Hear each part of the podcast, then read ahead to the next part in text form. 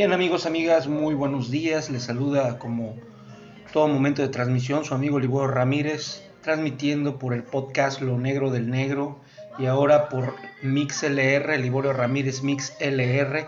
Escúchanos también en Spotify y estamos transmitiendo el día de hoy un programa muy agradable, el día de hoy que nos encontramos aquí en La Paz, Baja California.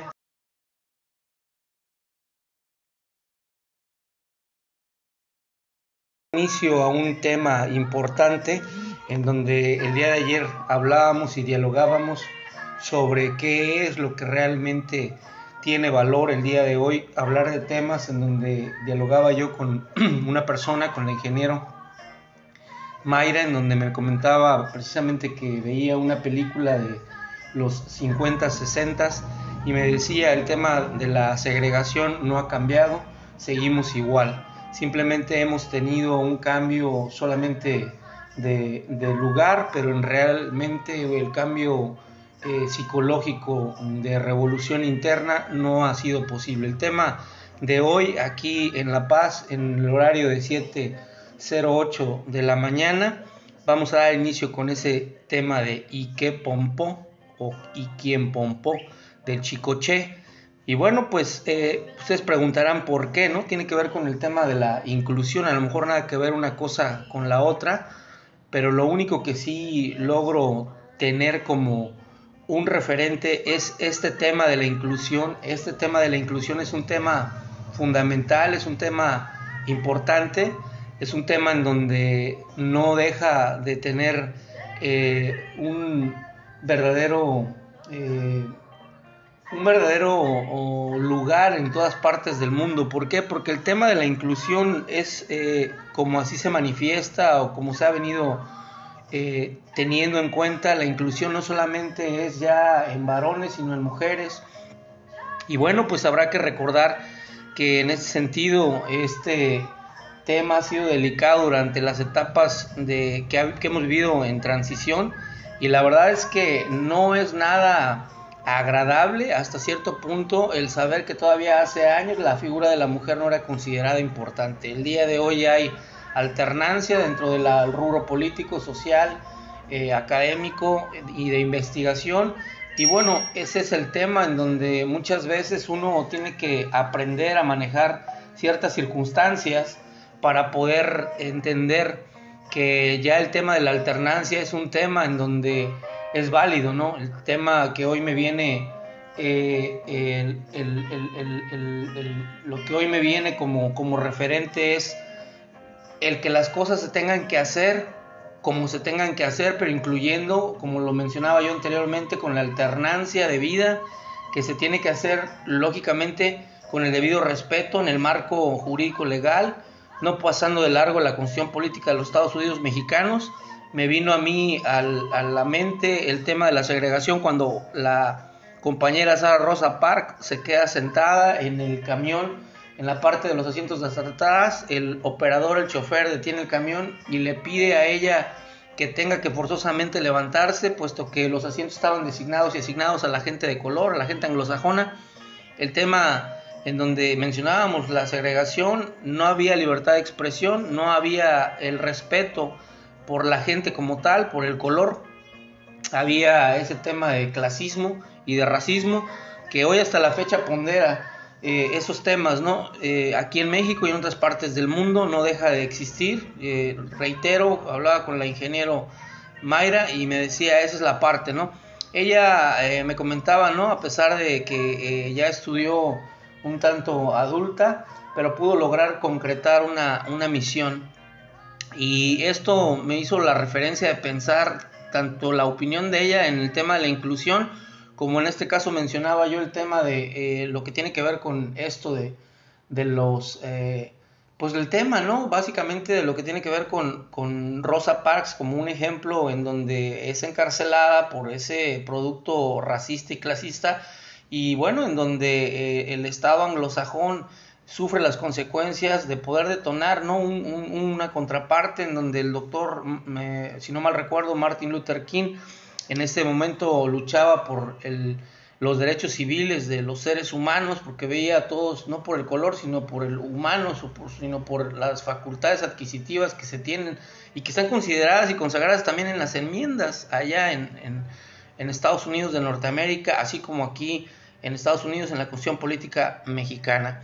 Eh, esos derechos civiles, eh, Malcolm X también los peleó, esos derechos civiles también las Panteras Negras lo pelearon en su momento y por qué no decirlo, ¿no? Eh, Mohamed Ali que se niega a ir a la guerra y bueno, hasta cierto punto es este, eh, tiene un llamado de atención por parte del gobierno, pero él como musulmán en la conversión, eh, em, en este caso Mohamed, Cassius Clay anteriormente, hay una serie de cosas que, que tienen un parámetro o nos dan un parámetro general de poder ver la perspectiva o el enfoque de manera crudo y real, así como lo menciono en el podcast Lo Negro del Negro, que casi a nadie le interesa, no lo escuchan, o la gente nini que ni estudian ni trabajan, o la generación de cristal, hablo de los millennials, no todos, eh, pero es una situación eh, tétrica, trágica, en donde no se sabe exactamente dónde vamos a parar solamente se ha avanzado en tiempo, pero en retroceso en lo que refiere a respeto en materia de derechos humanos. Y inclusive hay comisiones ya establecidas aquí en muchas partes del mundo, pero solamente dan referencias o recomendaciones y no tienen injerencia. Ahora yo no sé con algunas reformas que se pueda haber, eh, qué tanta facultad eh, de poder en cuanto a que se le domine una autoridad, a una comisión estatal, eh, nacional o internacional en materia de derechos humanos. Ya se veía el tema también de eh, muchas cosas que están dando. Yo mencionaba como tal que el tema de esta ingeniero, eh, Mayra, fue o es egresada, me pidió emitir apellidos, razones tendrá, pero es egresada de la máxima casa de estudios, la Universidad Autónoma de Baja California, Sur y bueno pues eh, eh, un promedio excelente y en donde me comenta que sí ha tenido ese tema mm, eh, muy bien muy marcado el tema del machismo no el machismo en cuanto a la competencia de no querer aceptar situaciones o circunstancias las personas por el hecho de ser mujer y por el hecho de mm, hasta cierto punto incomodar por las capacidades que se tienen como, como ingeniero profesionista egresado, el tema de la competitividad marca mucho ese tema de la inclusión.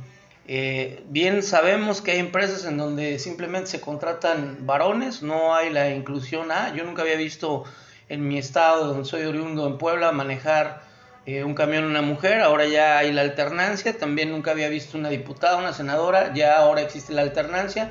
Lógico, me vino a la mente el recuerdo de la eh, señora Margaret Thatcher, primer ministro de la Gran Bretaña. Me vinieron también eh, nombres como Carmen Aristegui, reconocida periodista, que bueno, aunque ha bandeado, ha, orinado fuera del vacín, pero bueno, es parte del, show, es parte del teatro. Guiñol, la señora Denise Dresser, politóloga, que también no canta mal las rancheras, y bueno, no deja de ser eh, también una persona que pondera dentro de las líneas políticas y de toma de decisiones dentro del país. Pero esas son mujeres reconocidas por los medios de comunicación, sociales, políticos, eh, eh, hasta cierto punto empresariales. una mujer que se me viene a la mente, María Asunción Aramburu Zambala, si no mal recuerdo, tiene injerencia dentro de lo que tiene que ver con Grupo FEMSA, Cementos Tolteca o algunas otras empresas adquiridas por ella, egresada de eh, la máxima casa de estudios, el ITESEM. Y bueno, no vamos a darle el punch a esta gente porque también hay que reconocer como tal, aunque el programa será breve, reitero, pero va a ser eh, conciso.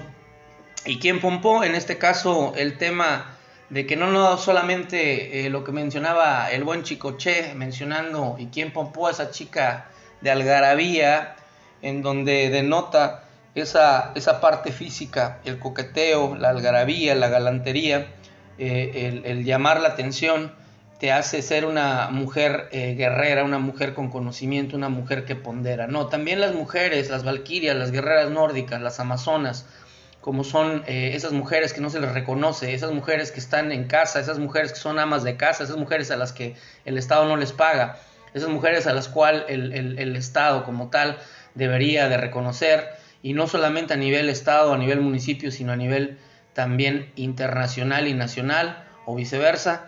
El orden de los factores no altera el producto, se dice, pero lo que sí es que el reconocimiento en vida a una mujer con una labor titánica, como lo es el ingeniero Mayra, que se sobrepone por parte de la resiliencia eh, a poder ser padre y madre, ese tema eh, básico de lo que tiene que ver con el tema de la pérdida, precisamente de la resiliencia, de la pérdida de algo de alguien, y que tiene que ver con sobreponerte a poder tener esa medicina, ese empuje, esa parte de aliciense.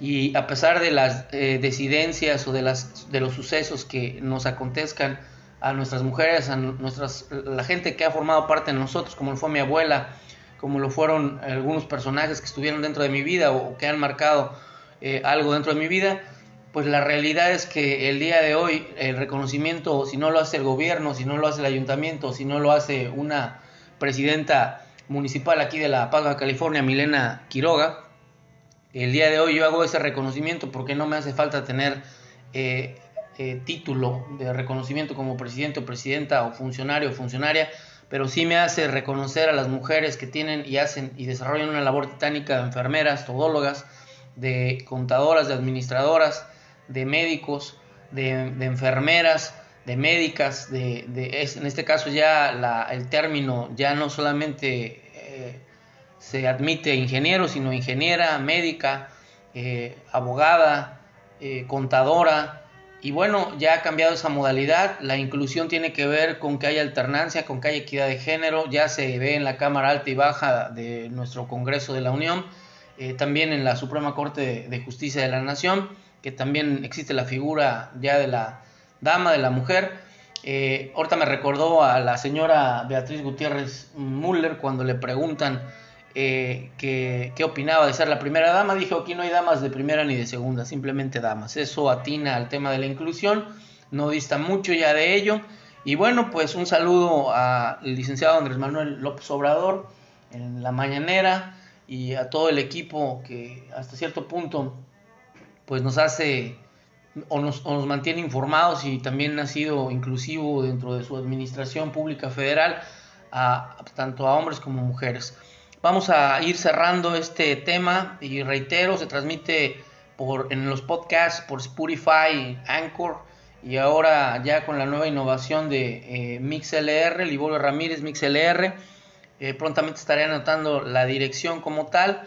Y bueno, pues este tema ha sido para mí fundamental. Quiero agradecer a todas las personas que han estado a lo largo y ancho de mi vida, eh, a toda la gente que me ha dado eh, su conocimiento, su tiempo, su paciencia, su sabiduría, su amor, su compañerismo.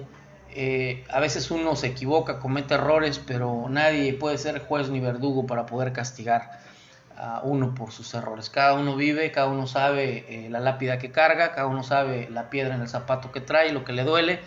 Y bueno, lo único que hace falta es levantarse, sacudirse el polvo y como dicen, seguir caminando. En este caso, vuelvo a reiterar, es muy importante ver este tema de la inclusión en todos los sentidos, sin excederse dentro de lo que es el marco legal. Eh, existen muchas cosas que no se han dado, pero bueno, pues en este sentido pongo este ejemplo, eh, gracias al ingeniero Mayra, que en su momento eh, también ha sido parte fundamental en el desarrollo de mi vida profesional, en mi vida ah, moral, en mi vida emocional, en mi vida psicológica.